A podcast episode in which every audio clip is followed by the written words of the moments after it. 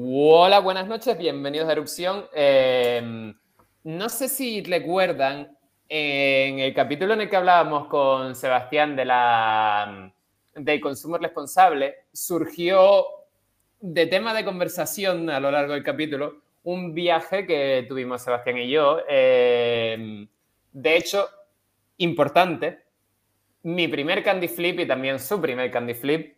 Em, y eh, surgió este viaje porque fue como el epítome de el no consumo responsable. ¿Fue el paradigma de la irresponsabilidad o qué?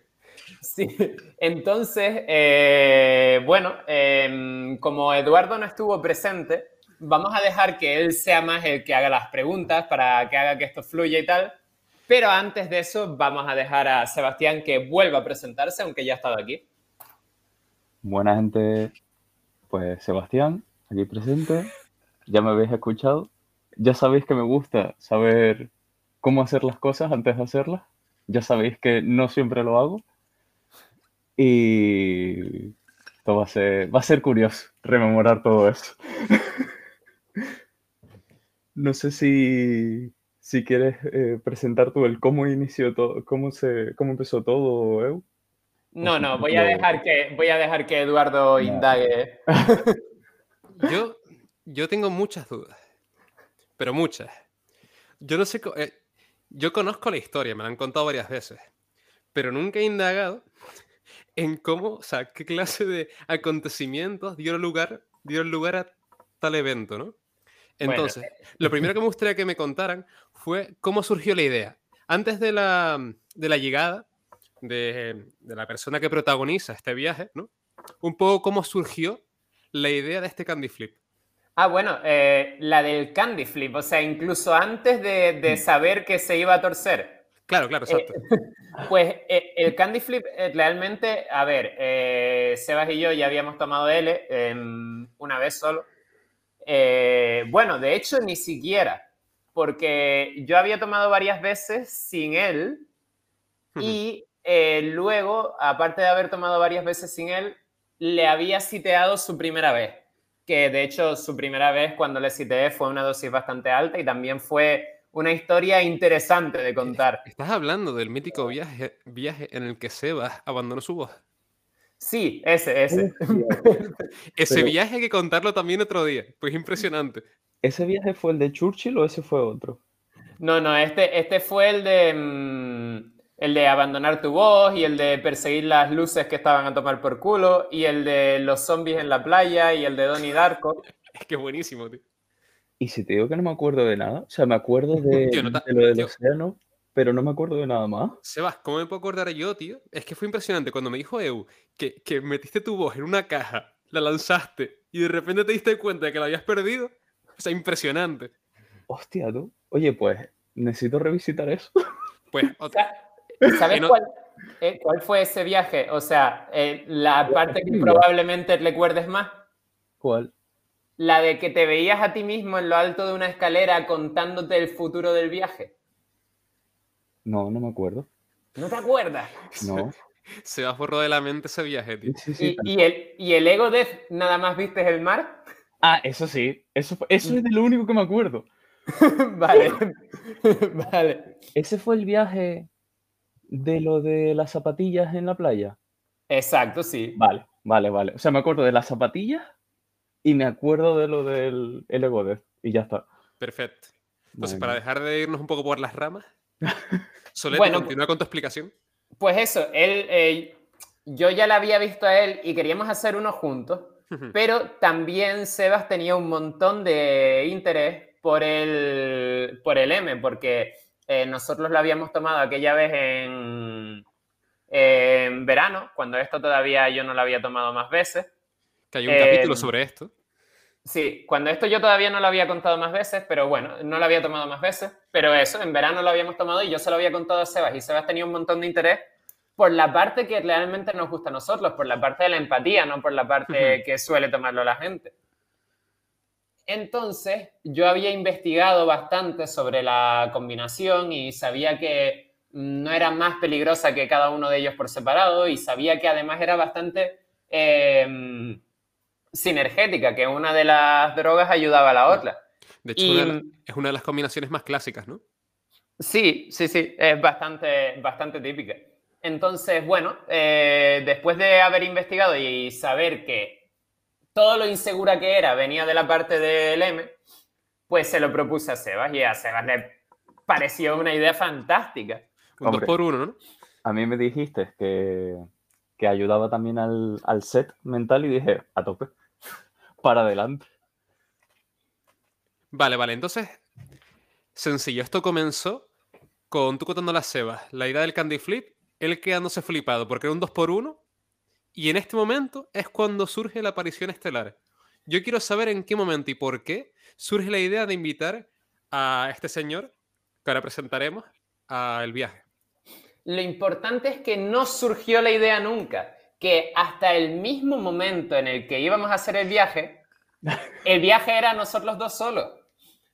Pero yo, estando en la laguna, sin guaguas que volviesen a la rotava a esas horas, de repente recibo un mensaje de, de Seba en el que me dice, oye, ¿se puede unir un amigo? Y le pregunté, eh, le pregunté qué amigo y me habló de Andrew, que yo ni siquiera lo conocía como Andrew, entonces era como... "Hmm". Y le dije, vale, ok, eh, no sé si me mola porque eh, no es lo que teníamos planeado y eso puede cambiar bastante el setting y tal, pero eh, me quedo más tranquilo si me contestas a esto. ¿Tiene experiencia o, o al menos conocimiento? Y Sebas me contesta su respuesta. No, no tiene experiencia, pero sí tiene conocimiento, se lo acabo de explicar todo.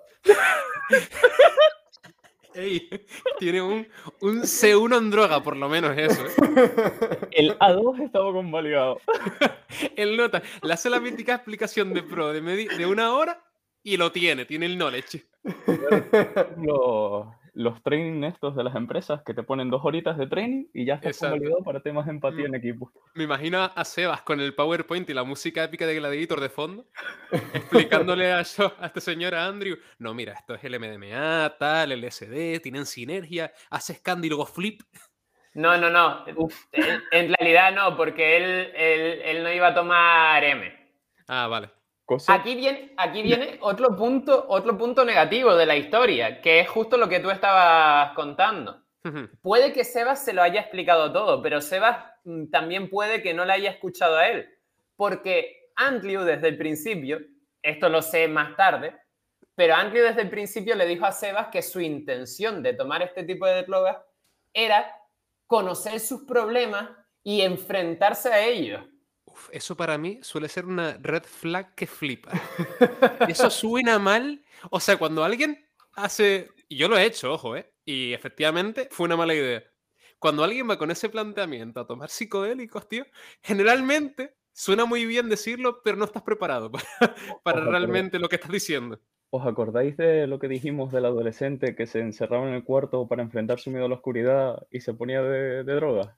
Exacto. Sí. Bueno, Ese. Pues a mí no se me encendió la luz roja cuando me dijo eso, porque yo, en ese momento, inexperto de las relaciones sociales, pensé, seguramente se refiera a que se lo va a tomar de chill y a pensar un rato en ello, como he hecho yo alguna vez en mi vida. No tuve en cuenta el factor humano y que cada ser humano es diferente. Hostia, Sebas, tú eres el, tú eres el optimista del grupo, ¿eh? Cágate. Sí, sí, sí, sí. sí. Hiciste la interpretación, la interpretación más buen rollera que se puede hacer de esa frase. O sea, yo, yo pensé, voy a confiar en él. Él puede. y Vale, no, vale, perfecto. no fue. Bueno, Bueno, bueno, pero no nos adelantemos. Tú confiabas en él. Sí, sí. eh, entonces yo, yo, yo quiero, ahora, esto, esto no lo sé, así que es inédito para mí también. Yo quiero saber qué nivel de explicación fue la explicación. Exacto, sí, sí. ¿Cómo de técnico fuiste, A ver. A ver, aunque no lo parezca, fue un rato largo. Vale, vale. No recuerdo cuánto tiempo fue, pero le empecé a explicar efectos, temas de set and setting, temas de mentalidad, temas de cómo él estaba ahora mismo con su vida y tal y cual. Y dije, bueno, bueno, no pinta mal. No está acojonado, ni pinta que vaya a ser ninguna locura. No pintaba. Dije, pues a tope. Y, y yo, y yo pregunto, y Solete, ¿usted que suele ser, yo te conozco hace mucho tiempo ya, una persona sensata? ¿Cómo, cómo, cómo, cómo te lo vendieron y, te lo, y, te- y lo compraste? A ver, pa- pasó lo siguiente. Como comenté, yo no estaba de acuerdo y dije desde el principio que no estaba de acuerdo. Pero, pero dentro de mi desacuerdo había dos factores. Le dije que, que al final no fue cierto, pero le dije, la mierda, te la comes tú. Ese fue uno de los factores. Y el otro factor fue, como, como comenté al principio, que estaba ya sin guagua en medio de la laguna. Entonces dije, eh, o quedarme, o estar con ellos simplemente viendo cómo se drogan, o quedarme a dormir en su casa mientras ellos se drogan, o drogarme yo también y realmente dejar que la mierda se la coma él y ya está. O sea, tú barriste para tu casa, básicamente. Exacto, exacto. Yo, Aquí, yo dije, aquí, aquí quiero poner otra opción más que creo que ninguno de los dos lo pensamos. Decir directamente no, pasando que no se drogue. A ver, yo sí lo pensé, pero como estaban ustedes convencidos, es más, es más, si continuamos la historia, cuando llegué a su casa, ellos estaban sí. haciendo, eh, estaban haciendo armas de, para una campaña de rol. Oh, mola. No, no, no personajes, armas. Me acuerdo Pero de rol en vivo y tal. perfectamente. ¿te refieres? Equipamiento mágico. No, no, no, armas eh, para rol narrativo. Ah. ¿te refieres al ARP o te refieres a...? No, no, narrativo, o sea, Vale. D&D. D&D. Ah, vale, vale. Pero sí, ¿cómo sí. haces Bueno. Eh, Continúa. o sea, la- las estadísticas y Mm, el vale, lore vale. y todo esto. Vale, pues me acuerdo vívidamente. Y yo llegué y fue como, mm, estaba mirando mi reloj y era como, pasa media hora, pasa una hora. Hasta que por fin digo, mira, eh, vamos a hacer esto. Y, y se va, ay, sí, es verdad, no sé qué, no sé cuánto. Y entonces se va, eh, muy científico, sacó apagó las luces, puso una luz indirecta, se puso los guantes de látex, todo para no dañar el tal. y- Ya. Qué pro, ¿no? sí, bueno, eh, yo también lo hago, has visto cuando lo cojo en mi casa. Pero tú no lo haces con tanto glamour, tío. Tú eres un poco más. O sea, la seguridad está ahí, pero que lo ves de fuera y dices, bueno, este señor haciendo sus rollos, ¿eh? Eh, pues eso. Eh, pues Sebas empezó a hacer lo científico que yo hasta ese momento no, hasta ese momento no tenía tanto cuidado. Tenía el cuidado de eh, lo llevo en la platina y no lo toco hasta que no me lo voy a tomar, pero em, a partir de ahí nada más. Pero bueno, y eh, mm, Andrew se puso como con cara clara. Entonces paramos en medio del proceso de, co- de coger las dosis y le dijimos, oye, si no estás seguro, tal, si te sientes incómodo. Y él como, sí, sí, sí, yo, yo estoy seguro, sí, sí, pero aquí era otro red flag. Yo estoy seguro, pero que el otro pibe que estaba aquí, que, se, que iba a estar sobrio, se quede. Uf. Uy, uy, uy, uy. Uf, mal ¿Sabes que rollo, ¿eh? ¿Sabes que no me di cuenta de la cara que puso en ese momento, tío? Yo ya estaba, yo ya estaba en mi nube, ya. Ya yo decía, hoy, hoy 12 horas de pura diversión. Sí, tío. No, no pensé eso dos veces. Se, se va a olvidar rápido del, del ah, si quiere, pues quiere, y si no, pues no. Pero fij- fijémonos en la frase. No, no, yo estoy seguro, pero, Pero- quiero que él se quede. Uf. Y, Hmm. y lo gracioso es que este colega había dicho desde el principio que a él no le importaba que lo hiciéramos, Sebas y yo, pero que Andrew le daba un poco más de clave y que por lo tanto no quería quedarse. Que si hubiésemos sido Sebas y yo, le daba igual Mm. quedarse. Pregunta, ¿esto lo sabía Andrew? ¿Que el colega Eh, pensaba esto? No lo sé. Porque esto me lo contó el colega a mí luego, eh, a la mañana Ah. siguiente que fuimos a comprar el Vale. desayuno a todo el mundo. Entonces, lo digo no, porque, lo digo porque si él lo sabía, esas cosas pueden afectar el seteo del viaje, ¿sabes? No, pero Andrew, Andrew no sabía eso. Y es más, Edu eh, era una opinión que tenía. No, o sea, fue algo que pensó, pero Edu no es el fue otro algo que... Sí, Edu es el otro. Eh, fue algo que pensó, pero que no comunicó. O al menos no, Ujú. com- no, a mí no me lo había comentado ni Sí, se lo comentó a Andrew. Vale, perfecto. Entonces, están en medio de su de la aventura científica de Seba, separando las dosis. Andrew les convence de manera medio dudosa de que está de puta madre con el rollo.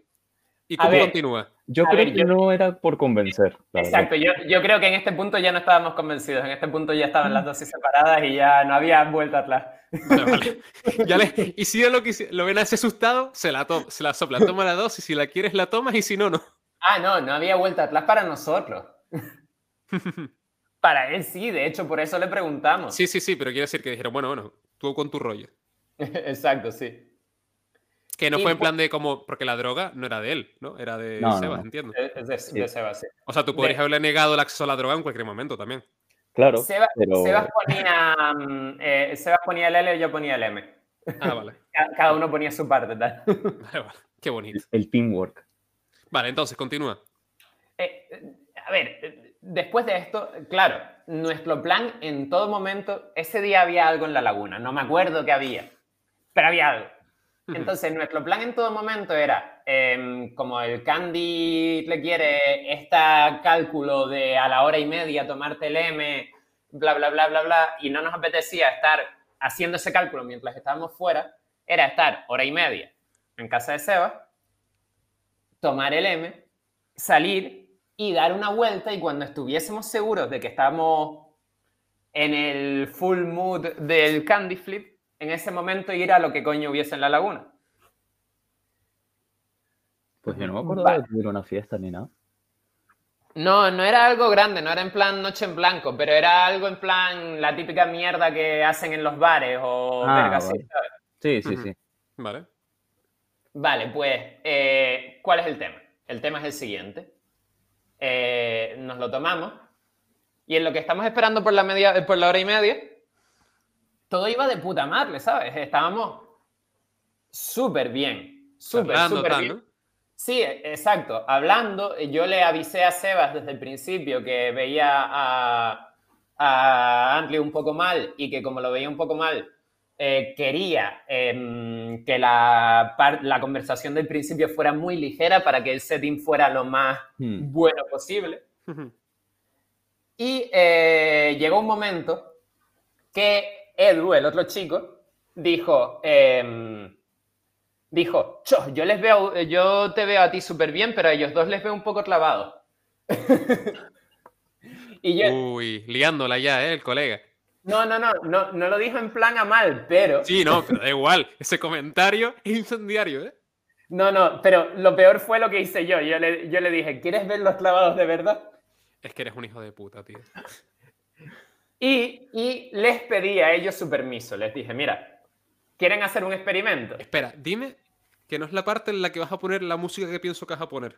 Sí, exacto. le- Eres les un trolazo. Es que eres les, un trolazo. les dije, ¿quieren hacer un experimento? Y ellos, vale, ok. Y le, le dije al pibe, venga, va- apaga las luces, tal. Apago, apago las luces. em, puse Spongle y cuando puse Spongle tapé todos los LED, apagué la luz de la pantalla del ordenador. Lo dejé a oscuras completa, mientras sonaba Spongle. Y esperé, creo que fueron ocho minutos o algo así. Entonces, una vez pasados ocho minutos, eh, le dije al pibe de nuevo que encendiera las luces. Y estos dos estaban flipándola, pero en el bien, en el bien absoluto, en plan de, cho, esta música es la polla, veo colorines, tiene un montón de... Y, y, eh, como que, ¿qué es lo que me iba a clavar esto? No sé qué, no sé cuánto. Y entonces viene mi pregunta, les dije, ¿cuánto tiempo llevamos escuchando esta música? Chua. ¿Sabes? Es que, tío, eh, estoy recordando la experiencia de cuando lo del Spongle y yo recuerdo que la, ven- la mente me iba a toda hostia con cambios de colores. Luego tenía la, la- imagen en la cabeza como que se abría, no un vórtice, sino como un espacio que entendía que estaba cerrado y empezaban a salir un montón de globos de ahí o rollos del estilo. Y pa- para mí había pasado un huevo de tiempo, tío. Pues, pues sí, algo, algo así. O sea, Sebas dijo, Chos, tenemos que llevar por lo menos, por lo menos dos horas. Se quedó así. Y, y, claro, yo intenté poner mi cara de póker más grande y Pero Edu, Edu, Edu la flipó, ¿no? No, Edu estaba riéndose un poquito, pero no, no exagerado. Pero el que flipó realmente fue Andrew. Andrew le dijo, no, no, no, no, no, tío, tío. Me acuerdo, me acuerdo la reacción. Tío, no digas eso. Tú no tienes control del tiempo nunca, ni siquiera, eh, ¿cómo lo vas a tener logado? Dice, pero, pero en cambio yo sé que soy súper bueno controlando el tiempo. Y dice, dice, yo sé perfectamente cuánto tiempo llevamos. Y, y dije, bueno, vale. ¿Cuánto es? ¿Cuánto? Y dice, llevamos, creo que 40 minutos. bueno, se acercó más. Sí, se acercó más, pero luego, ahí ya Edu sí que no pudo contenerse, empezó a reírse. Y, y Andrew, tío, no puede ser. ¿Cuánto llevamos? ¿Cuánto llevamos? ¿Por qué te ríes? Y le dije, llevamos ocho minutos. No, no, no, no llevamos ocho minutos. Hmm. Y, y, se puso a decir, no, tío, eso es tú, ese es que tú estás logado, no sé qué, no sé cuánto, no llevamos ocho minutos. Y le dijo a Edu, Edu, tú no estás logado. Dime de verdad, ¿llevamos ocho minutos? y Edu le dijo, sí, sí, efectivamente, yo. Lolazo, tío. Pero mira, pero a ti bien te gusta a ti también, ¿eh? Cabrón. o sea, sí, para los oyentes, tienen que escuchar Spongel. Con droga o sin droga. Con drogas mucho mejor, pero sin drogas la apoya también. Les recomiendo uno de los discos más clásicos, eh, Museum of Consciousness, buen inglés, eh, y, la canción Brain on a Fish Tank. Es un temazo buenísimo. Madre mía, tío. Es que yo, ahora rememorando el viaje, o sea, fíjate cómo es la cosa. No recuerdo el año en el que lo hicimos, pero desde entonces no había tenido una imagen clara o un recuerdo, ¿cómo decirlo? Un recuerdo no verbal de haberlo hablado, sino un recuerdo más visual o un recuerdo más sensorial de lo que había pasado en el viaje. Como ahora estoy haciendo un rewind por fotograma de, veo que a ti, veo que no te gusta recordar los viajes, ¿eh? Tú los vives, los disfrutas y a la mierda. No, pero también fue por la, por la época. O sea, en esa época la memoria que tenía estaba un poco que, fue En el 17, ¿no, Solete? ¿Puede ser? El sí, puede ser, sí, Yo creo que sí. Hmm. Pues, eh, como estaba contando. Sí, sí. perdón, entonces. Eh, Andrew la flipó con el tiempo y estaba medio rayado con eso. Entonces, ¿cómo continúa el asunto? Después de fliparla con el tiempo, no paró de fliparla. Después él, eh, porque yo quité las mantas y tal y cual, y vio la portada del disco, que es justo el que tú acabas de nombrar. y empezó a decirme, tío, tío, esa, esa imagen se está moviendo. Y yo, no, que sí, que se está moviendo y cambiando de color. Y yo, no. Y le dije, mira mi mano, mi mano se mueve. Y él, no, tu mano no se mueve. Y puse la mano sobre la pantalla y le dije, ¿ves que todo se mantiene igual respecto a mi mano? uh, algo estás haciendo, algo estás haciendo. La pantalla, yo, yo estoy seguro que el disco se movía. Yo en ese momento, ¿qué estaba haciendo, tío? Yo en ese momento estaba riéndote, intentando ver si tú veías también que se movía, porque tú no lo veías, pero estabas como intentando descubrir. El que, el que se movía, el disco en sí. Es que no me acuerdo, o sea, no me acuerdo de, de Andrew flipándola tanto. Es más, creo que era más por el, la sobresensación que tenía en todo el cuerpo en ese momento. Después de lo del, del museo, del museum y tal, el disco, fue lo de Pet Sounds. No, esto aquí fue justo. Yo, yo me cansé de Andrew flipándola con el disco. Tengo una pregunta. O sea, cuando dicen que la estaba flipando, o sea, ¿con qué nivel de exaltación decía las cosas? A ver, al principio eh, yo noté cuando lo del tiempo, yo noté como un cambio en su voz. Eh, dejó de hablar como una persona, porque él siempre era como nervioso, como vergonzoso. Pues dejó de hablar así y empezó a hablar con convencimiento. Pero en este momento, en el momento de, que se movía todo, no era convencimiento, era como excitación suprema. Era como si estuvieras en M sin que estar en M. Vale, vale. Perfecto. Entonces llegó un punto en que me cansé. Me cansé de la vaina del disco y eh, dije, voy a poner cosas que sé sí o sí que van a aligerar el ambiente. Entonces, eh, puse Like a Rainbow de los Rolling y se pusieron ahí, ya estaban súper contentos, estaban, se pusieron súper bien. Después puse em, Let It Be eh, de los Beatles y, y Sebas empezó a fliparla bastante. Estaba tirado en el suelo, abrazado a una, mm, Uh, abrazado a una almohada. Y entonces, de Let It Be de los Beatles pasó a lo que él dice, Pet Sounds. Que no sé Y lo cuando, que es. cuando él es un el CD más mítico de los Beach Boys. Una maravilla. cuando- una Cuando maravilla. pasó, cuando pasó a Pet Sounds, pasó de estar abrazado a la almohada a estar tirado en posición fetal con la almohada entre las piernas. Y cuando acabó, eh, se levantó y se quedó así como clavado en plan de, oye, ¿se puede tener un orgasmo con música? A ver, e- explico, explico mi punto de vista en ese momento. Desde que empieza a sonar Pet Sounds, estoy teniendo un orgasmo hasta que me levanto. Para mí eso era como un orgasmo de media hora. Yo, no sé qué me estaba pasando a mí en ese momento, pero lo que sentía era pura energía en todo el cuerpo y una sensación de satisfacción plena física. Cuando me levanto y digo, eh, ¿qué me ha pasado? pues mi duda era esa, en plan de qué, qué conexión tenía yo con la música en ese momento para sentirme así. Joder. Impresionante, ¿eh? Ay, es que, tío, Perfecto. Entonces, después del orgasmo musical de Seba, Sí, después de, a ver, eh, hay que tener en cuenta que en algún momento por aquí, Sebas y yo tomamos el M. Eh, fue más o menos por Rainbow o tal, pero no nos había subido.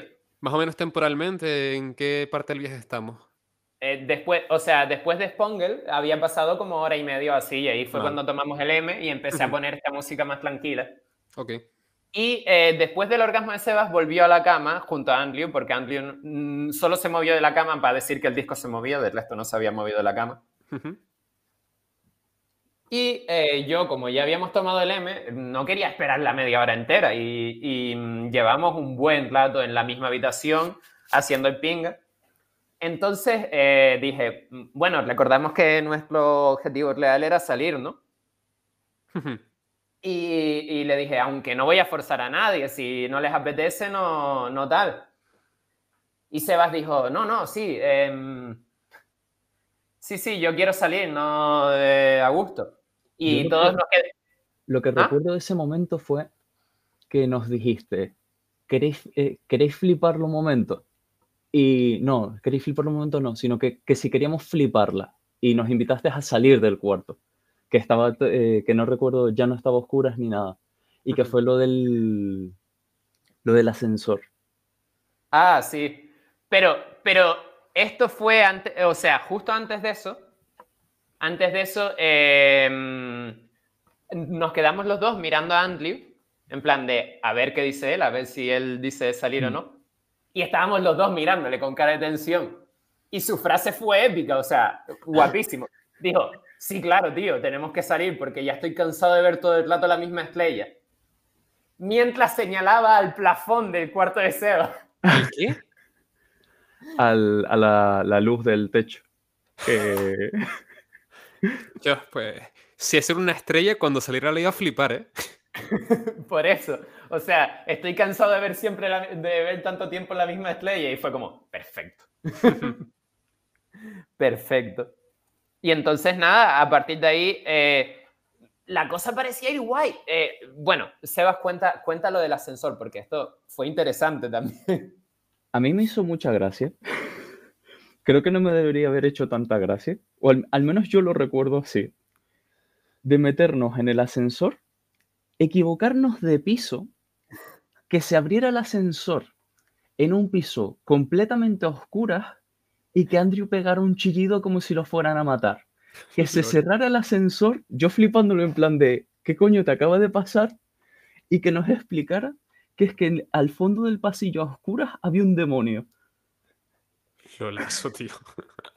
Luego ya salimos a la calle y recuerdo, o al menos la sensación que yo tenía era que to- todo estaba cool, pero que, que como que de- detrás de la cabeza se me quedó lo del demonio. A ver, realmente salimos a la calle y eh, eh, de nuevo Andrew, Andrew parecía súper cuerdo en algunos momentos. De hecho, hay un momento muy épico que contaremos luego que, que nos quedamos los dos flipándola. Pero de nuevo, Andrew dijo, chicos, ¿no notasteis nada claro? Y, y nosotros, no, ¿por qué? Y dice, eh, saben que Sebas acaba de bajar en el ascensor con nosotros y estaba riéndose. Y Eduardo, yo no sabía que Sebas tuviese miedo a los ascensores ni nada, sino eh, el otro chico, Edu, dijo, hostia, es verdad, Sebas tiene miedo a los ascensores. Hostia, Sebas, espérate, espérate. Yo estaba pensando, con lo dijo el demonio, chos, menos mal que no hay nadie allí con miedo a los ascensores. O sea, me estás contando Oh, que tú tenías tu miedo a los ascensores, se paran en un piso oscuro. Este señor chilla porque hay un demonio y tú, eh, no pasa nada, aquí de fiesta con los colegas en el ascensor. pues no me acordaba de lo del ascensor, tío. Impresionante, tío. Tengo que hacer un rewind de esa parte de mi porque- vida, ¿eh? Porque lo típico, al menos a mí me ha pasado, que si tú tienes un miedo, ¿no? Y Mm. estás en el L, o sea, el L es un escenario muy bueno para que el miedo coja potencia dentro del, del viaje, ¿no? Sí, pero... Pero, en tu, pero en tu caso no. No, eh, es que no recuerdo lo del ascensor, pero... No, tío, es que no recuerdo lo del ascensor de cuando tenía miedo y tal. Sí recuerdo el miedo que tenía de pequeño en la claustrofobia por lo de, por lo de una tía mía con la que me quedé encerrado. Pero, hecho, Ujú. tengo que hacer un rewind completo de toda esa época, ¿eh? O sea, tío, los problemas Madre de memoria que mía. tienes son impresionantes, tío. Ya, ya, ya, ya. No, sí, Pues, a, a día de hoy todavía, todavía tengo muchas cosas que recordar. Esto, esto fue flipante porque después de eso estuvimos eh, de chill y hablando normal sin ningún tipo de problema. No pasaba absolutamente nada, estábamos guay. Y eh, mm, Andrew empezó a quejarse del frío, del frío, del frío. Y todavía estábamos cerca de casa y le decíamos, ¿quieres volver? No, no, no. Pero el frío, el frío, el frío. Vale, ok. Pero mm, no era algo que fuera realmente pesado. Y después, un poco más adelante, pasamos, pasamos como cinco veces por delante de la policía. Eh, Dios mío, ¿por qué siempre hay tanta policía cuando estás drogado? Siempre, tío. Y ahí, y ahí recuerdo que fue la primera vez que jugaste a El Incógnito de la Policía. Eh, sí, pero eso no fue todavía. Ah, eso fue después, vale. Sí, sí, sí. O sea, la primera es, que, vez. es que hay policía de sobra para encontrártela 30 veces, ¿sabes? No, no, la primera vez pasamos de largo sin ningún tipo de problema y, y luego em, Sebas pasó de largo, yo pasé de largo, pero Andrew se clavó como en plan de, chicos, chicos, la poli, no sé qué. Y nosotros le intentamos explicar que eh, el incógnito, el que la- parece, tú crees que la gente se va a dar cuenta, pero que en realidad la gente no se da cuenta para nada, pero para nada. Y, y em, de hecho, eh, estábamos explicándoselo y poco más adelante volvimos a pasar por policía. Y Sebas y yo, muy descaradamente, nos pusimos las, eh, los abrigos, como lo yo, la capa de Batman, tapándonos. Ujú. Y empezamos a pasar por delante de la policía tapándonos con los abrigos diciendo, incógnito. Mira que Hostia, son personajes, esa, fue, esa fue la primera vez que lo hicimos. Lo Sí, incógnito. sí. Vale, vale, vale. Pero, vale, es que no solo, o sea, de la forma en la que yo lo recuerdo, no solo no habíamos hecho lo del, lo del abrigo, sino que como que nos quedamos un poco crouch, como, como si estuviéramos yendo en plan oculto, y ahí fue cuando Sí, es- de incógnito. Exacto, es que Ay, íbamos como agachaditos con el abrigo diciendo incógnito. Es imposible que bueno. se den cuenta Cuando- tal.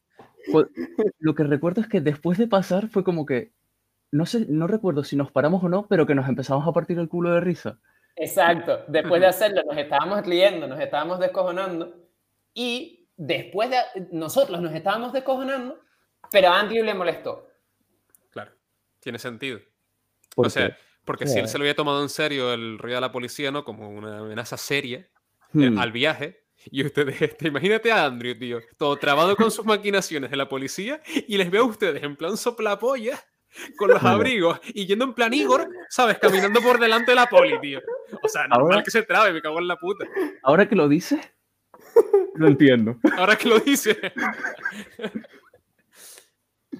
Ay, pues, pues eso. em, Aunque en realidad también te digo que en ese caso el más sospechoso es Andrew, porque seguro que estaba en plan con las manos en los bolsillos, mirando de reojo a la poli así y tal, Hmm. como ocultando exacto. cosas. Exacto, a él le molestó y al molestarse se puso todo tenso, súper como tú lo estás describiendo, tal cual. O sea, no estabas ahí, pero sí, sí, la es lo típico. Es lo típico cuando tienes María, tío, vas delante de la poli, tú con las manos en los bolsillos, así mirando pero poquito. Bueno, pues, eh, ¿qué pasó? Em, Andrew le fue a decir algo a Seba y mm, claramente lo que coño le fuera a decir no tenía razón. Entonces Seba no le dijo la perla chica para ti y le dejó tener la razón. No, no, no. Sebas tuvo que discutirle que no tenía razón. Pero cuando, a ver, eso fue cuando estábamos pasando al lado del parque. Sí, eh, eh, eso fue mm, durante los siguientes 40 minutos, por lo menos. Que de hecho me acuerdo un momento en el que tanto Edu como yo seguimos de largo y me giré y Edu seguía de largo ignorándole y yo seguía de largo. Entonces volví a girarme y de repente veo que Edu se había dado la vuelta. Porque ustedes se pararon en seco y nosotros seguimos en plan de a lo mejor nos ven. Edu se había dado la vuelta y se había acercado. Y yo dije, bueno, tendré que volver también. Y me acerqué y seguían con la misma, con la misma discusión, que no me acuerdo qué era. Sé que tú tenías la razón y sé que él no. Pero no merecía la pena esa discusión. Pues de la única discusión que me acuerdo con lo de, con lo de Andrew, tío, fue la discusión sobre el tiempo. Que no hablamos. No sé, ¿te acuerdas cuando estábamos al lado del Parque de la Vega? Creo que es. Ah, no, ya, ya me acuerdo perfectamente la discusión. Ahora ya me acordé. Que era. Me vino, me vino. Dios, es verdad. La discusión Ilústranos. Era una subnormalada de discusión. Era una discusión sobre quién había decidido salir a la... Hostia, tío, en serio. ¡Hostia! Vale, vale, vale, vale, vale. Vale, Y, y le... ya me acordé. ¿Se puede discutir más de tres minutos sobre eso, tío? Sí, sí se puede. Pero es que, es que fue flipante porque volví, volví y le dije a Edu, ni siquiera hablé con ellos, le dije a Edu, ¿siguen todavía con esta mierda? Y Edu, sí, tío, no me lo creo. Entonces, les dije, chicos, paren un momento. Vamos a ver. Nadie dijo de salir a la calle, estaba en el plan desde el principio. Y si quieren saber quién fue el que recordó que estaba en el plan, fui yo. Ya está, no hay más. Y aunque se los dejé así de claro, siguieron discutiendo. ¿Pero el qué? No, Yo no. creo que ya era. O sea, No, era el es, que mismo fui, es, que, es que fui yo cuando lo de la estrella, tal. Sí, sí, pero, o sea, es como un rewind, un rewind, no un reset. De decir, llega un punto de la discusión en la que vuelve a empezar, y vuelve a empezar, y vuelve a empezar. O sea, entraron en un bucle. Sí, sí, sí. No, no un bucle literal, pero yo creo que lo que nos estaba pasando era en plan de no nos estábamos escuchando el uno al otro, sino que estábamos lanzando nuestros puntos al aire. Bueno, Una maravilla de ¿y conversación. cómo consiguieron salir de esa vorágine del mal? Yo simplemente les dije, les dije, "Mi- si quieren seguir discutiendo, sigan discutiendo, pero vamos a seguirnos moviendo. Y a partir de entonces fui yo un cacho más adelante con mi musiquita, tranquilo, bailando literalmente. Yo iba a mi bola, porque a mí en ese momento me quiqueó el M, a Sebas le tardó un rato en quiquearle, pero a mí me había quiqueado, entonces yo estaba en la alegría absoluta, bailando delante de ellos, ignorando a todos. Y em, cuando pasamos de la Plaza de Cristo y llegamos al parquito que hay detrás de la Plaza de Cristo, minúsculo, no, no sé cómo se llama, Mm, eh, cuando... ¿Ah? Sí, que no me acuerdo. Cuando Vale, llegamos ahí- Vega. Sí, sí, sí. Vale, pues cuando llegamos ahí, cuando llegamos al Parque de la Vega, de repente, eh, Showlor y, ¿Showlord? y no te sé que digo Showlor, no digo Andrew. Y esto ha de ser explicado. Sí, sí, sí. Pues de repente Showlor dijo, es que él ya no está aquí. Hostia, tío. Hostia. O sea, me imagino. O sea, esto fue en plan siempre Andrew discutiendo. No, porque a ver quién salió de aquí. Y de repente, él ya no está aquí. Sí, sí, pero es que imagínatelo, pero no te lo imagines solo con un cambio de voz. Imagínate eh, en lugar De de. presencia y de todo. Exacto, en lugar de lo que decías tú, de las manos en los bolsillos y asustado y tal, de repente súper erguido, súper convencido de sí mismo. Hostia, todo esto Vale. explícalo, o sea, explícalo bien, porque, para, porque no queda muy claro. Estamos hablando del mismo Andrew, del mismo Sí, ser sí. físico, pero ya no era. Andrew. La Andrew cosa- se había ido. La cosa es la siguiente. Andrew tenía la coña, que a día de hoy yo creo que era una coña psicológicamente muy profunda, de que era dos personas, Andrew y Showlord. Digamos que con el LSD, ese Showlord se materializó a partir de ese momento. Pues en ese momento eh, ya Andrew no hablaba y si hablaba era a través de Showler. No hablaba directamente con nosotros. Y em, Showler decía que él estaba ahí para proteger a Andrew. Entonces, por ejemplo, la mierda del frío de la que hablaba al principio, pero no quería volver, ahora Andrew se la decía a Showler y Showler nos insistía que había que volver por el frío y no sé qué y no sé cuánto. Es que Andrew está sufriendo. O sea, eso me interesa, pero yo tengo una pregunta muy grande, tío.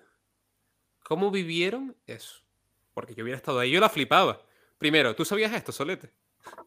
Ah, yo sabía que Showler existía como concepto, pero no que existía como realidad. Vale, vale, perfecto. Lo de que existía como realidad nos dio en la cara los dos. ¿Y cómo lo vivieron? Por favor, expliquen eso, porque es impresionante. O sea, yo lo viví como si. O sea, para mí era como, ah, vale, sigue de coña. En plan, que, que no, era, no era algo grave. Yo pensaba que seguía de, de broma con sus cosas de Showlo. No, no me lo estaba tomando tan en serio. ¿Y tú? Bueno, yo recuerdas lo que comenté de que le dije que una de mis condiciones era que la mierda para él. Te- En ese momento recordaste. Ah, bueno, para él. Exacto. En este momento apliqué, apliqué la condición y dije, la mierda para ti. O sea, que, que tú no caíste en el optimismo de Sebas de, ah, es una coñita. Pero dijiste, No, bueno, no. yo, yo ya lo dije al principio. Pequé cosas están claras. En ese viaje. Eh, pues, en ese viaje, tío. Perfecto, Madre mía. entonces, entonces Showlord eh, les transmitía todas las quejas, quejas y deseos de Andrew, ¿no? sí, exacto. Y, y a veces también las suyas propias, que eran Vale. distintas a las de Andrew. Vale, vale. Por ejemplo, eh, An- me acuerdo un momento en el que Andrew quería escuchar el rap y a Showler le molestaba porque pensaba que estábamos en el gueto y íbamos a llamar la atención de la policía. Eso fue cuando lo del castillo. Eh, un poco antes del castillo, sí, exacto. Vale, vale, vale, vale. Es que lo del castillo me lo montó. La cosa fue que cuando, cuando estábamos poniendo lo de la música, llegó un momento en el que no sé si fue, fuiste tú, Eu, ¿no? Que puso la, pusiste la banda sonora del Señor de los Anillos. No, yo lo, tenía, yo lo tenía en aleatorio. Y Ajá. de hecho yo no puse música para ustedes, era la música con la que yo estaba bailando a gusto. Mm, Y entre la música en la que yo estaba bailando a gusto sonó eh, la música de Concerning Hobbits. Hostia, mazo. Vale, pues sonó Concerning Hobbits y de repente apareció un castillo. Y claro, Anglew, muy enfadado, eh, que diga Showlord, muy enfadado, dijo, em, Dios, ¿qué habéis hecho? Que esta fue la siguiente discusión. ¿Qué habéis hecho? Y nosotros, am, ¿qué? Sí, estábamos en la laguna hasta hace un poco. Y nosotros, sí, seguimos en la laguna. No, no hemos viajado en el tiempo. Tío, ¿todo lo decía en plan señor feudal? Sí, Más bien, señor feudal sobredramatizado. O sea, como una como un papel de señor feudal en el teatro. Exacto, exacto. No, ¿qué habéis hecho? Ya no estamos en la laguna. O al, men- al menos yo lo recuerdo así. Perfecto. Pero puede ser que yo solo me acuerde de las partes buen rolleras de, del viaje. porque recuerdo que Andrew lo estaba flipando y súper feliz porque estaba en medio de en medio de una parte del mundo del Señor de los Anillos. Sí, es que cuando, cuando le convencimos de que no habíamos viajado en el tiempo, dijo, ah, no, estamos en la comarca. Y, y empezó a eh, estar bien, como dice Seba, estar feliz. Mientras tanto, eh, Edu y yo, ah, no, no, no, no, esto fue lo siguiente, cuando dejó de estar feliz por la comarca, volvió a su clave del tiempo y Sebas, igual que hizo antes para discutir con él sobre que no era él el que había decidido salir, pues Sebas discutió que era imposible que hubiésemos viajado en el tiempo. Entonces, en este momento, eh, Edu y yo nos sentamos en un banco y nos quedamos en plan de, ¿cómo coño se puede ser tan estúpido? Entonces, entonces, eh, Edu se puso en plan a decirme, Chos, pero mm, es que tú pareces normal, no sé qué, no sé cuánto, ¿me puedes explicar cómo puede haber tanta diferencia? Entonces le estaba explicando el tema de los estímulos y las distorsiones y tal, se lo estaba explicando un poco más en serio, más profundo, para que entendiese por qué podía pasar eso. Y que, bueno, que yo tenía más experiencia y que no es solo cuestión de experiencia, es también la actitud con la que vayas, lo tranquilo que estés, etcétera, etcétera. Entonces, en- nosotros estábamos teniendo nuestra conversación de chill sobre los efectos, comillas, científicos, comillas, de la droga, mientras ellos dos discutían sobre la imposibilidad o la posibilidad de viajar en el tiempo. Me encanta, tío. Ay, Dios. Con el tiempo he aprendido a no meterme en discusiones que no tienen salida. Con el tiempo, con los años. Es una skill buena para la vida, ¿eh? Sí, pero Dios mío, también recuerdo que en ese momento, mientras, o sea, no sé si fue mientras estábamos discutiendo o después que paré de hablar con él, pero mientras él estaba quieto, como que yo estaba haciendo una pantomima de lo que a él se le estaba pasando por la cabeza. Sí, vale, sí. Esto, esto fue el siguiente punto. Sebas entró en el Candy, pero entró en el Candy todavía mientras discutía con él. Y yo noté que entró en el Candy porque la discusión dejaba de ser desde un punto de vista tan objetivo y pasaba a ser desde un punto de vista más de te quiero ayudar, quiero estar, conectar contigo, tal y cual. Más sentimental, ¿no? Sí, exacto. Entonces, eh, claro, ¿qué pasó? Em, empezaron a. eh, eh, Sebas hizo esta pantomima. Eh, Showlord se volvió a quejar de que tenía frío y nada. Y mm, Edu nos dijo que parecía que lo decía en serio, que volver no sé qué, no sé cuánto. Y nosotros dijimos que nosotros estábamos dispuestos a volver desde el principio, que no había ningún problema. Entonces nos dimos la vuelta. Y mientras nos dábamos la vuelta, Sebas estaba discutiendo de nuevo con Showlord. Ay, Estaba discutiendo de nuevo con Showlord sobre la no existencia de Showlord. No sobre la no existencia, porque como dije, ya estaba en el Candy, entonces ya era capaz de conectar con él. Entonces no discutía sobre la no existencia, sino sobre el hecho de que Showlord y Andrew eran solo distintas partes de la misma persona. O sea, que sí que existían, pero que se podían integrar en uno solo y que no hacía falta que estuviera la diferenciación y tal y cual. Que no eran seres independientes, ¿no? Sino, sino eran facetas de un todo, ¿no? Exacto. Y eh, yo entiendo la discusión y el enfoque que le dio fue bueno. Estás interesante, ¿eh? Sí, No es como la de la imposibilidad de viajar en el tiempo o quién dijo de salir. Sí, sí, pero no.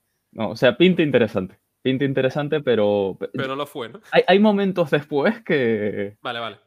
que Claro. anulan lo que molara de este momento. Entonces, ¿qué ocurrió? El tema es que, claro, tú puedes discutir esto con alguien que esté fuera de esto o que esté relativamente tranquilo. Claro, pero es que, es que, es que, claro, Sebas, tío, le Ya. estabas, le estabas, estabas dudando de la existencia de, so de Showlord con Showlord delante, tío. Ya. O sea, no, no. e- ese día Le no diciendo tomé tú. decisiones, no, no, no tomé decisiones racionales. Exacto, le estás diciendo, tú, tú que estás ahí, tú eres mentira. No existes, eres una ilusión. Pues Lo de, lo de- lo de meter a una persona en una crisis existencial drogado se me da bien. Eso sí lo puedo decir. Ah, Esto, esto que acaba de decir Seba es, es clave, porque él dice que no tomó decisiones lógicas. Y yo, mientras esta discusión ocurría, decidí tomar la decisión más ilógica que se puede tomar. Decidí comunicarme telepáticamente con Seba. ¿Cómo? ¿Cómo que- Eso- cómo eso me lo tienes que recordar, o sea, telepáticamente no- con Sebas, tío? Te, ¿Qué te me lo prometo, te lo prometo. Ah, vale, vale, vale, vale, vale. Yo, por algún motivo, en mi mente de drogado de mierda, dije, puedo comunicarme telepáticamente con él. Y me puse a mirarle, pero ni siquiera de frente a él, sino de lado. O sea, lo típico que le miras con el clavillo del ojo. Mientras me concentraba muy fuerte en pedirle que parase de discutir. Y lo peor, lo peor de la situación, lo peor de la situación es que suena ridículo, suena a acabas de tomar la decisión más estúpida que podías tomar. ¿Qué pasó? Que Sebas dejó de discutir. Funcionó, ¿no? Perfecto. Sebas dejó de discutir y lo peor de todo, él también me miró de lado y a partir de entonces, a partir de entonces estábamos comunicándonos, no telepáticamente, pero sí de Con forma las miradas no- y tal, ¿no? Exacto, de forma no verbal. Y solamente a lo mejor hacía falta una palabra cuando no entendíamos algo. Y no era que nos comunicásemos cosas sencillas. No, no, no, eran acciones concretas en ese momento. Es más, recuerdo que cuando pasó eso, también te digo, un momento muy bonito de mi vida. O sea, fue un momento muy bonito de mi vida, porque no... O sea, dentro de todo el terror de este viaje, pasaron cosas que a mí, a mí, me añadieron mucho. Y fue el tema de poder entender lo que me estaba pidiendo un amigo sin que tuviera que ser totalmente racional en, de la, en la forma en la que lo estaba dirigiendo. Es decir, sin darme los detalles concretos y el procedimiento. Entonces fue como, con que, es que sentí que me habías mirado y fue en plan de, vale, entiendo qué está pasando. Salí de la bola en la que me estaba metiendo con Andrew y a partir de ahí ya, ya te seguí el rollo de, vale, aquí tenemos que estar más pendientes de lo de Andrew. Se ha ido el... e- Esto no puede ir más al sur, que luego fue más al sur. y tenemos que volver a casa. Luego se fue al sur de la galaxia, ¿no? Pero a eso ya llegaremos. Es madre mía. No, pero Vale, oye, vale. oye. O sea, Entonces, dentro del terror, te digo, dentro del terror, Fue maravilloso. Vale, vale. Entonces, continuaron el viaje de, de regreso. Sea como fuere, se comunicaron telepáticamente de manera compleja, si eso es posible. ¿Y cómo continúa? ¿Llegan a su casa o hay algún evento relevante más antes de llegar? Creo que se acaba de desconectar, pero te cuento el momento relevante que me fascinó. De vuelta a casa, Andrew, en fase Showlord, salió del viaje que estaba teniendo, ¿vale? ¿Cómo queda el viaje? Sí, sí, sí, sí. O sea, lo que pasó fue lo siguiente.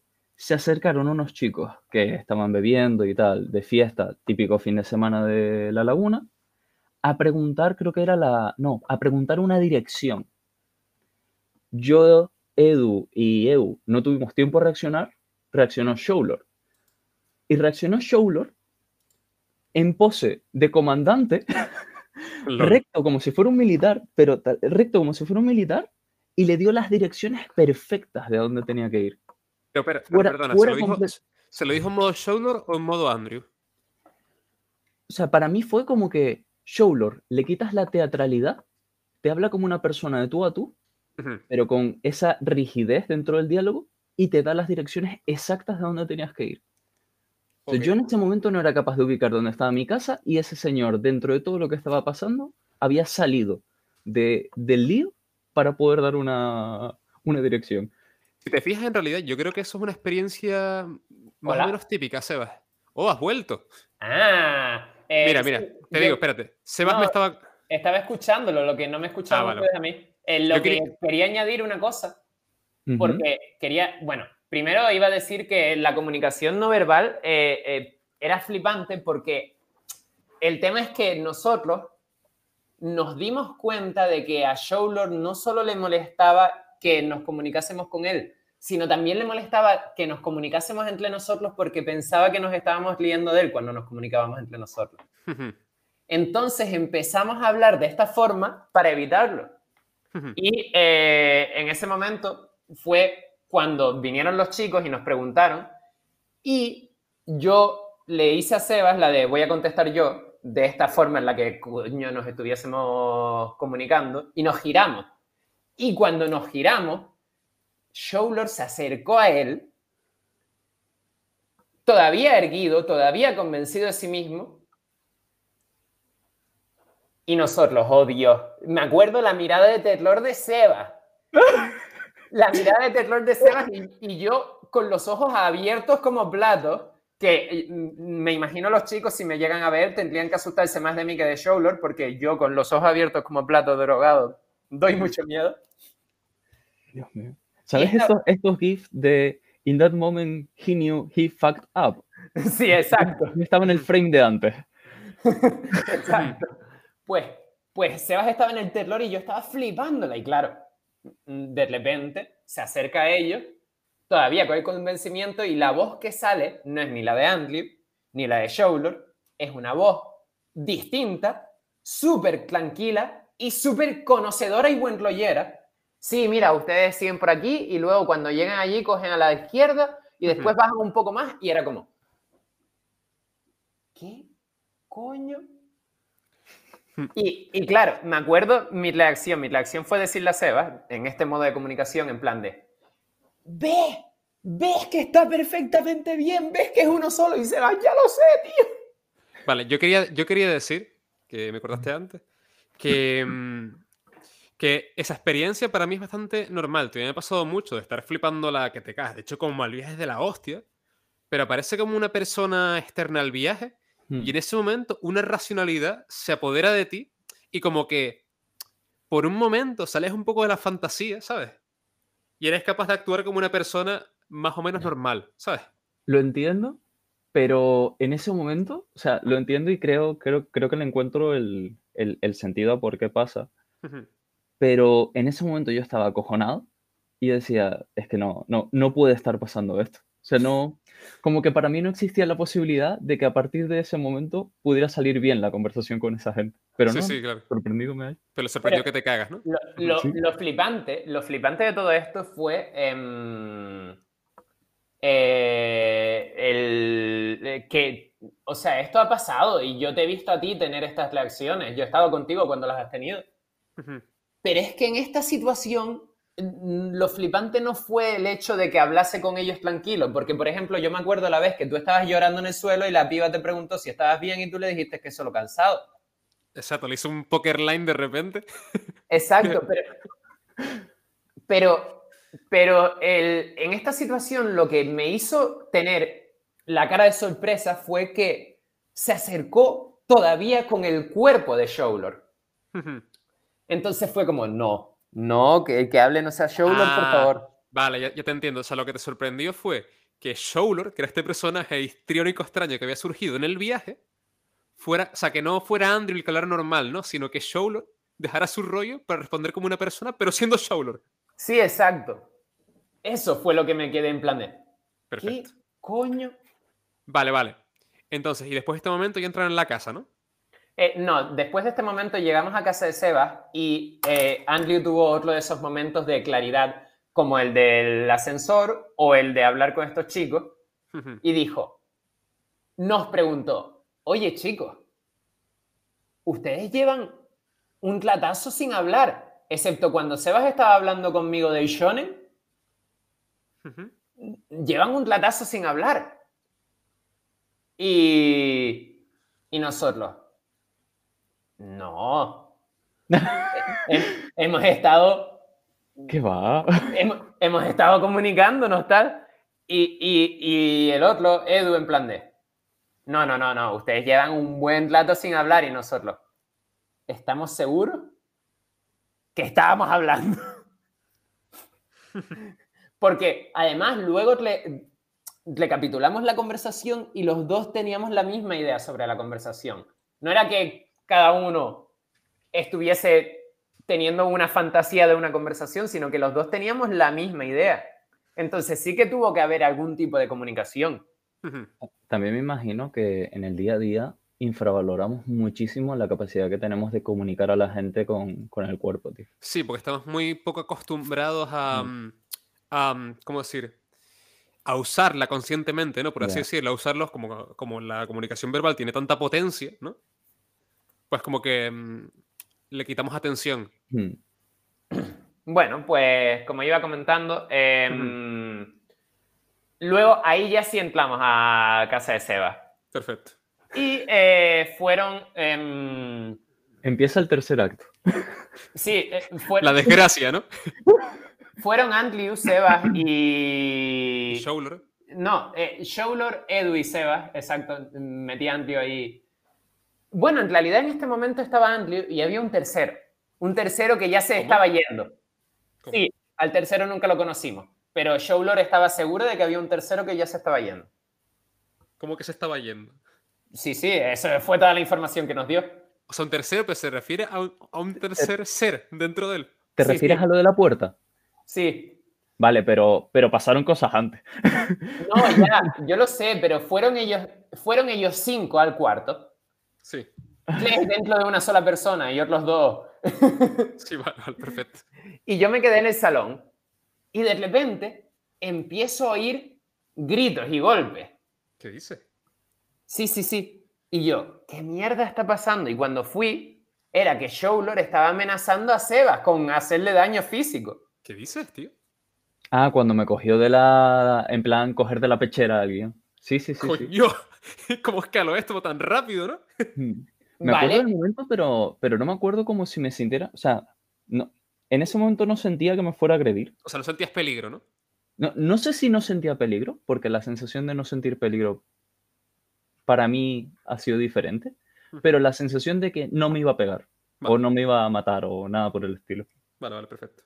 Pues, pues nada, Edu estaba flipándola y yo dije, mira, em, la única forma de, de arreglar esto es si, si Sebas no se va a poner en serio, es em, llamando a emergencias, porque yo dije desde el principio que no me iba a meter y aparte de que dije que no me iba a meter, no lo conozco lo suficiente como para meterme. Mm. Sí, sí, claro. Y, y Edu se lo propuso a Sebas, eh, todo esto a escondidas de Showlor para que Showlor no sospechase nada. A través de una libreta. Y eh, Seba- Sebas y Edu llegaron a la conclusión de que no era buena idea porque Emergencias iba a preguntar cosas y iban a decir que la droga estaba en la casa y se iban a meter en problemas. Cuando eso no es verdad, simplemente se lo van a llevar y lo van a atar a una cama y ya está. Pero entiendo el miedo. Mm. entiendo el miedo, porque también está el miedo de que luego eh, Showlord se clave la cabeza y sea él el que denuncie o diga cosas. Claro. Entonces, dentro del no es verdad, entiendo el miedo y, y nada. Eh, eh, entonces dijeron que Seba se comprometió a intentar calmarlo y a intentar pasar del rollo. Y se volvieron a meter los cinco al cuarto. Y yo vi que todavía la situación estaba tensa. Los cinco Lo- cuarto te refieres a tú, yo. No, no, no, yo, yo seguía fuera. No, no. Edu, Ah, tú, Edu. Showlor, Andrew y, eh, y el que y el estaba yendo.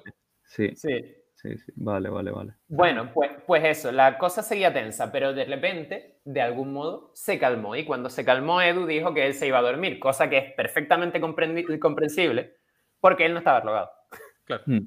Él no tenía por qué tragar con toda esta mierda, ¿no? Ay, Dios.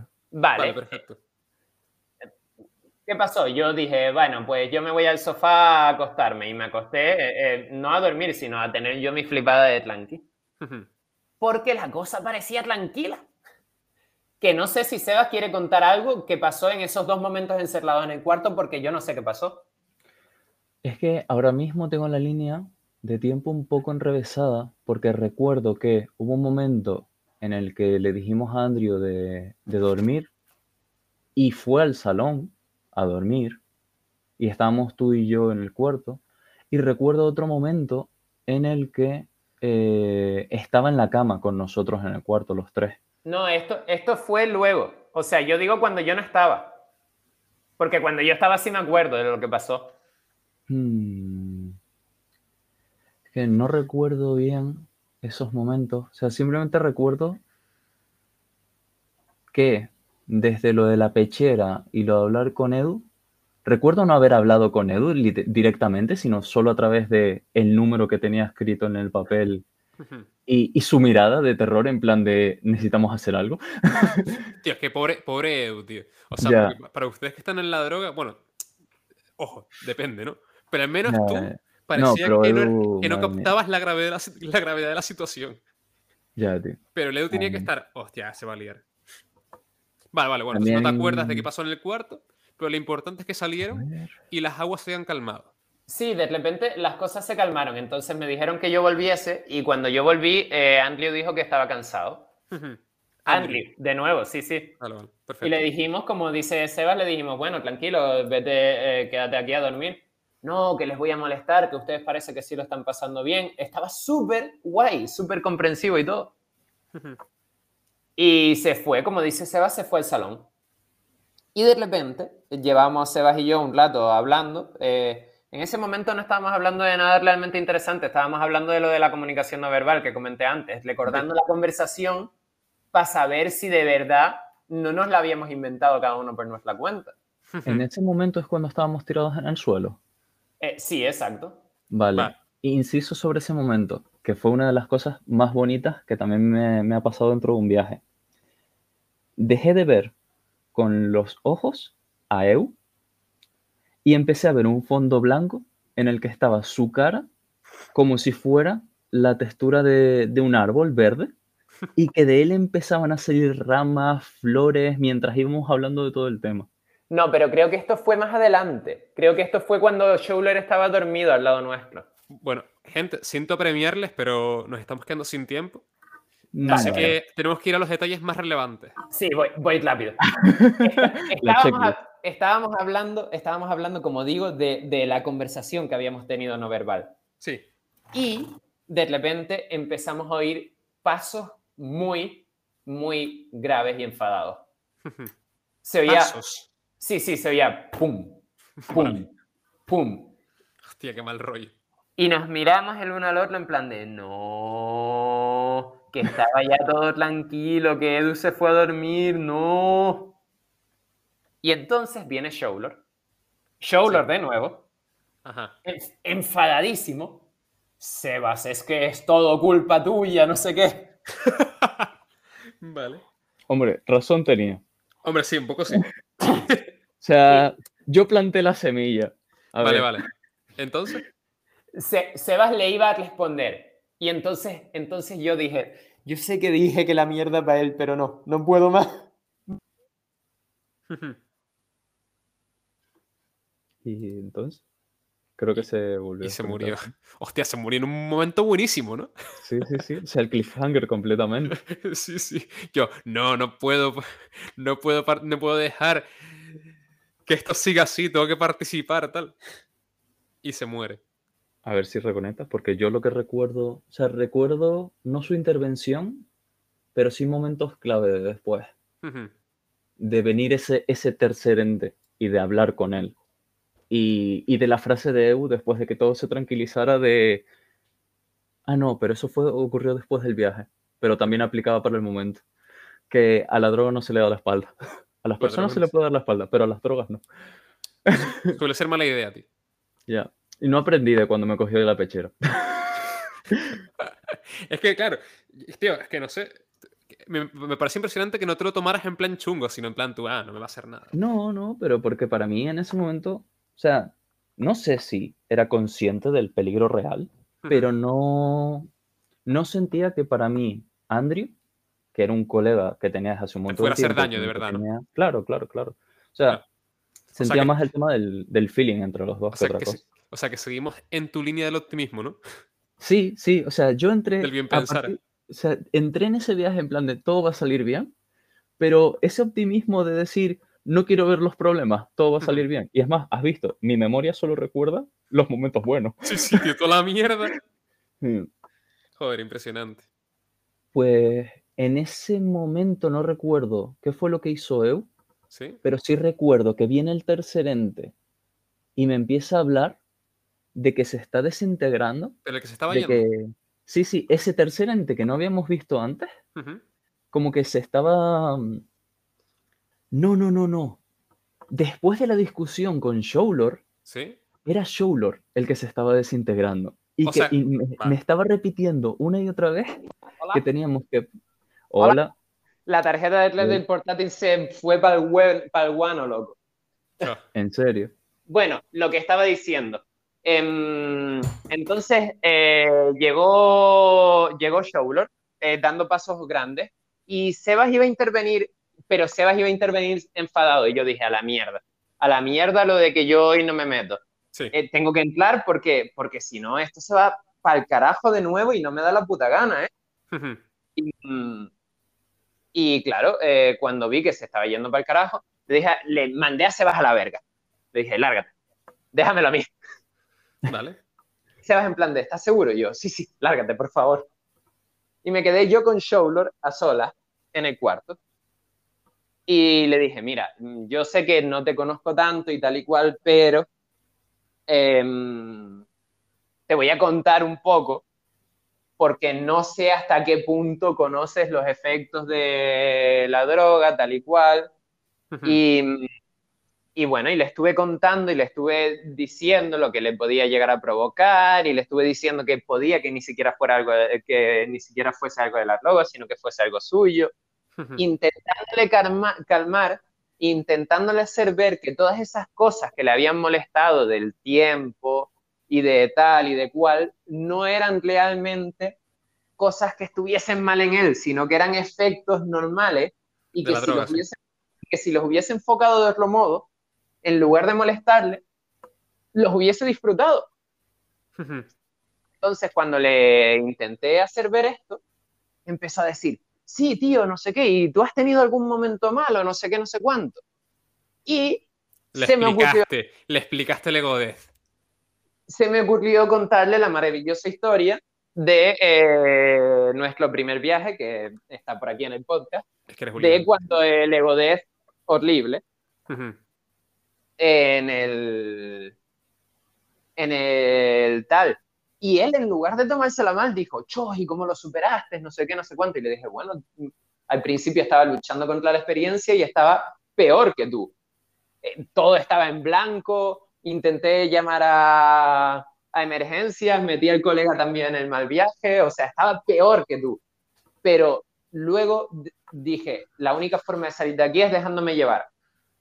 Y dice, ¿y crees que eso funcionará conmigo también? Y yo, sí. Y dice, bueno, vale. Y en cuanto dijo, bueno, vale, empezó a calmarse y a tranquilizarse. Y entonces llamé a Sebas y le dije, Sebas, puedes venir. Y estábamos los tres tranquilos hablando y de repente empezó a llorar. Empezó a llorar y le dije a Sebas, Sebas se quedó mirándome en plan, ¿Qué has hecho? Y le dije, tú sabes lo que a ti te pasó en el mar aquella vez. Y se quedó mirándome, en plan de, pero es que no, porque no se ha movido su ego a ningún lado ni está como muerto. Y le dije, ya, pero tú sabes que durante todo el viaje lleva siendo dos personas. Y entonces Sebas lo entendió todo. No era Andrew quien estaba muriendo. Era. Exacto. Era Showlord. Y Andrew era el que lloraba. Por la muerte de su colega, loco. Exacto. Joder, tío, qué impresionante. ¿Cómo fue eso? Dios mío. Bueno, esto que lo cuente más Sebas, porque fue quien lo vivió realmente. Sí, Yo me hecho, fui Sebas- al. Sebas lo estaba contando justo cuando llegaste. Vale, vale. Entonces, Ah, no, la parte que voy a contar ahora es aparte de lo que iba a contar antes. La cosa que en este momento entiendo yo que mi colega se está muriendo y a la vez está viendo que la persona que lo ha cuidado durante años se está muriendo a la vez. claro. Me siento con él al lado, él empieza a llorar, a golpear el suelo. Me preocupo un poco por el tema del ruido, pero dejo pasar eso en plan de, mira, no, no, eh, no es lo importante ahora. Y simplemente me quedo a su lado, en plan, intentando dejar que todo lo que estaba sintiendo, todo el dolor que tenía en ese momento, se le fuera de encima. Pero aunque no estuviera muriendo una persona realmente en ese momento, la, la sensación de que algo se ha ido o de que de que el sufrimiento que estaba teniendo esa persona era real y estaba perdiendo a alguien real, era abrumadora para mí. Joder. Sí, bueno, y otra sensación, ¿saben cuando están en una situación mala, mala, mala, pero que saben que tiene una solución, pero no encuentran la solución y se notan como pesados, que todo es oscuro, que los hombros le pesan, que caminan lentos, y que cuando de repente descubren esa solución súper sencilla, de repente se les levantan los hombros, están contentos, las cosas se iluminan. Pues justo mientras Andrew lloraba, Sebas y yo tuvimos esa sensación. Andrew obviamente no, pero Sebas y yo tuvimos la sensación de relief de por fin. Porque incluso las otras veces que se había calmado, nunca parecía de verdad, siempre había algo que te daba a entender que no se había calmado del todo. Que no había acabado ahí la cosa. Sí, claro. Que, había otro capítulo. Vale. ¿Y cómo, o sea, estaba ahí él llorando la pena, ustedes al lado? ¿Cómo se resolvió la situación? Nada, después de esto nos dijo que, cuando había dicho que se iba a dormir es porque de verdad estaba cansado y que ahora sí que se iba a dormir, que luego nos contó más adelante que era mentira y no se había ido a dormir, pero bueno. Y esta vez no se fue a dormir a, mm, a la sala, al sillón, sino se quedó en la cama al lado nuestro. Sí. Hostia, tío, lo de los pies, me acuerdo. En el momento que se iba a dormir, le, lo que le dije fue en plan de, venga, súbete a la cama, duerme ahí pero, pero se, quedó trabado porque yo tengo la manía de que si una persona eh, se sienta en mi cama no, o no, no, se puede acostar en mi cama, no puede poner los pies encima de la cama. Sin embargo, en ese momento al decirle, puedes poner los pies dentro de la cama, acuéstate, relájate, tranquilo, duerme, fue como que también se le iluminó la cara en plan de, vale, vale, vale, se animó muchísimo, pero luego se echó a, a dormir la mona. Aunque está el rollo de que mientras le estaba pasando eso, como que estaba recordando todo lo que había pasado antes y se despertaba y se volvía a dormir y se despertaba y se volvía a dormir. Pero claro, esto fue, esto fue flipante porque aquí fue cuando Sebas y yo empezamos a hablar de, eh, en ese momento había algún problema en la asociación que todavía tenía la junta original. Así que imagínense cuánto tiempo hace para que todavía tuviese la junta original. Cinco años. Y Sebas, y Sebas y yo estábamos hablando de, eh, de los problemas de la Junta original y lo sencillo que, que sería solucionarlo con esta sensación de empatía que teníamos ahora. Y entonces empezamos a hablar no solo de los problemas de la Junta, sino de el motivo por el cual los problemas estaban en la Junta. Y nos dimos cuenta que no eran unos problemas de trabajo, sino que eran unos problemas de personalidades y que venían de unos de pocas personalidades que no eran capaces de aceptar a otras pocas. Sí. O sea, principalmente en ese momento eran Ari y Daniela, que ya las hemos nombrado aquí, así que tranquilos, no estamos diciendo nada nuevo. Eh, principalmente en ese motivo eran, en ese momento eran Ari y Daniela, que Ari era incapaz de aceptarnos a mí y a Jesús, y Daniela era incapaz de aceptarnos a mí y a Seo. Veo el denominador común, ¿eh? y, no quería decirlo, pero... Y bueno, estábamos hablando de eso y estábamos teniendo una conversación súper intensa a la que em, apoyábamos en dibujos y tal y cual. Y creo que este fue el momento real que dice Sebas de, del árbol. De lo del árbol, sí. Sí, sí, sí, sí.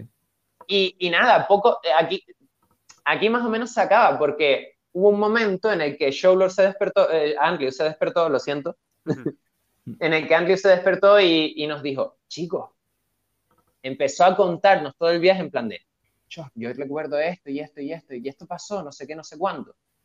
Y nosotros, sí, tío, todo eso es verdad. Y, se quedó como súper dolido y, lo siento, pibes, os lo jodí un montón, no sé qué, no sé cuánto. Y, y luego me dijo, luego se quedó así un rato y dice, bueno, y aparte de eso, también lo siento porque yo les dije que iba a dormir, pero no estaba durmiendo y he estado escuchando todo. Y joder, la de putadas que os están haciendo. El momento de empatía guay. Perfecto. Y, esto... Ah, eh, yo quería añadir un poquito, porque en ese momento más o menos nos fuimos a dormir ya todos, pero yo estaba en el salón durmiendo y en un momento se despertó Edu. Sí. Y cuando se despertó Edu le dije si, si salíamos a buscar algo para desayunar para, y se lo traíamos a ellos también. Y fue cuando estuve hablando con él de, mm, porque él estuvo contándome que estaba interesado en probar, pero que no lo hacía porque tenía miedo de que pasara lo que le pasó a Sebas o lo que le pasó a Andrew, pero que si supiera que iba a salir como me pasó a mí, eh, le hubiese gustado. Y también fue cuando me contó lo de que él no quería quedarse porque sabía que con Andrew se iba a poner mal y tal y cual. Entonces, yo tuve ese pequeño momento extra después de después del clip y ahora sí, ahora yo creo que ya todo está Entonces, ahora que todo está dicho, hay que pasar a las clásicas conclusiones. Esta vez, Ah, como he sido el, el, el entrevistador, me reservo las Sí. conclusiones finales. Voy a romper el orden tradicional de las cosas, pero no tanto porque me gustaría que Sebas empezara concluyendo sobre este hermoso viaje. A ver, yo en este viaje tuve tantos altos como bajos e incluso dentro de los problemas de, que tuve con las discusiones con Andrew y demás, también saqué cosas positivas. Pero mi conclusión en general de la experiencia es no invitéis a un colega cinco minutos antes de irse de, de iros de viaje al viaje. Dejadle, dejadle reposar la idea y confiad en lo que, no solo en lo que os dice, sino en lo que muestra físicamente. O sea, a partir de ahí, de ese viaje, todavía no me puedo quitar a veces el, o sea, no me puedo quitar la idea de que pude haberlo puesto a él en peligro, o que pude haber puesto a él en peligro, o que, ¿sabes? Que no, sé que no pasó nada grave, pero podría haber ido mayores, ¿no? claro, claro. Por eso siempre hay que estar preparado. Vale. ¿Eu? A ver, yo eh, quiero hacer un apunte respecto a lo del peligro. Respecto a lo del peligro, yo siempre tuve bastante presente que dos cosas. Si la cosa se ponía muy fea, me iba a largar. O, segunda cosa, si la cosa se ponía muy fea y no me veía capaz de largarme, iba a llamar a urgencias, dijeran ellos lo que dijeran. Me daba igual su opinión. Yo iba a llamar y a tomar por culo. Em, y ahora respecto a mis conclusiones, eh, vamos a ver. Es lo que hablamos ya en el otro capítulo con Sebas. Hay que tener cuidado y hay que sobre todo informarse, porque si ven, aquí hubo un enfoque que podría ser bueno, quiero enfrentarme a mis problemas. Y eh, eh, ese enfoque que podría ser bueno fue llevado por una persona inexperta y sin conocimiento. Y lo peor de la situación no es solo que fuera llevado por una persona inexperta y sin conocimiento, sino que una de las personas expertas, como él había expresado su deseo de enfrentarse a sus problemas, le empujaba más fuerte a los problemas. No es una buena idea. La idea correcta, eh, lo que deberías hacer es coger intentar calmarlo, intentar que se enfrente a ellos, pero de una manera relajada y sobre todo, sobre todo, no dejarle participar porque tienes que saber que está preparado y que tiene los conocimientos suficientes para enfrentarse a ellos. No puedes, si lo quieres lanzar a la piscina, o, o tú no estás logado y llevas un séquito de gente capaz de, de controlarle, o sabes que él tiene la experiencia suficiente y tú tienes la experiencia suficiente para llevarlo. Porque el sitter también necesita experiencia, no solo necesita experiencia la persona que se va a drogar. Uh -huh. Entonces, si ven, la solución fue súper sencilla. ¿Cuándo se arregló todo? Cuando yo empaticé con él y le dije que yo también lo había pasado mal y que probablemente lo hubiese pasado peor, y le empecé a contar los efectos que estaba sintiendo, lo que estaba sintiendo. Y entonces él lo entendió no como algo eh, extraño a él, sino como parte de sí mismo y pudo calmarse y pudo dejar que lo que tenía que pasar pasara. En este caso, una ego de bastante chunga, no tiene por qué ser siempre así, pero eso es muy importante, saber que no hay que enfrentarse al clip, saber que puedes dejarte llevar por todo lo que venga. Eh, eh, Edu y yo, eh, esta vez no Edu el que estaba en el clip con nosotros, sino Edu Gas, tenemos la, mmm, eh, el vacilón siempre de que si te aparece un payaso asesino con una motosierra, tú tienes que huir de él, porque si huyes de él te va a seguir persiguiendo y nunca te va a dejar en paz. Lo que tienes es que saludarle, ignorarle o acercarte a él y cuando hagas cualquiera de esas dos cosas, o bien desaparece, o bien te hace tanta gracia que te da igual. Tienes que dejarte llevar por el rollo. Nunca te enfrentes, porque enfrentarte siempre va a ser peor. Y ya está. Experiencia, experiencia y dejarse llevar. Yo lo que quería concluir es que muchas veces hablamos, eh, cuando hacemos capítulos sobre viajes y tal, del tema de que la gente tiene mucho miedo a las drogas y un miedo que es infundado, que no, que no viene del conocimiento, sino de clichés o prejuicios o otras fuentes que realmente no son razonables ni son lógicas, ¿no? Pero si bien eso es cierto, las drogas no son un juego. Sobre todo cierto tipo de drogas, como por ejemplo los psicodélicos, que afectan a tu psique y que si las tomas en, en el momento inadecuado, en el sitio inadecuado, cuando están pasando las cosas inadecuadas, pues pueden darse situaciones adversas. Entonces, mis conclusiones es hacer un poco como ustedes, una llamada a la responsabilidad. No está mal drogarse. Drogarse pues es una experiencia de puta madre que puede ser muy enriquecedora. Lo pases bien o lo pases mal, pero puede estar genial. Pero claro, tienes que saber lo que estás haciendo. No puedes estar simplemente escuchando una charlita de media hora y tú, ah, sí, de puta madre, voy a tomar la droga para solucionar mis problemas mentales. Porque eso no funciona así. No te lo puedes tomar con tanta eh, pachanga, ¿no? Por así decirlo, de forma burda. Entonces eso. No vayan a las cosas con miedo, con prejuicios, con los clichés de lo que les dice todo el mundo. Anímense a investigar, averiguar y una vez sepan y estén seguros, atrévanse a probar. Pero háganlo bien, sean responsables con respecto a la decisión, ¿vale? Y yo creo que esas son mis conclusiones. Bueno, aparte de decir que me parece impresionante que no sé si habiendo, habiendo estado allí me lo hubiera pasado también, pero joder, escuchándolo, ojalá hubiera estado observando como un ente mitológico la escena, tío, de todo el viaje. Porque es impresionante todo lo que han contado. Y con eso termino mis conclusiones. Y les dejo un minutito para que si se quieren despedir. Especialmente a nuestro invitado. Ah, ah sí, perdón. perdón Exacto, falta, falta, la, última sección. Exacto, Sebas. ¿Cuál es la última aquí sección? Hemos, estamos estrenando una nueva sección en la que te damos un tiempito por si quieres promocionar o decir algo o apoyar alguna causa, lo que usted quiera. Tiene ahí En su plan, tiempo. en plan, mensaje a la gente. Sí, puede ser, pues estoy haciendo esta actividad y me mola y quieres contarlo, o tengo este proyecto y quiero que la gente lo sepa, o quiero decirles esto. Vale. Como es la primera vez, voy a ir a, a lo, lo primero que me viene a la cabeza. Por favor, gente, leed más en general. Vale, vale. De verdad, ayuda mucho. Perfecto.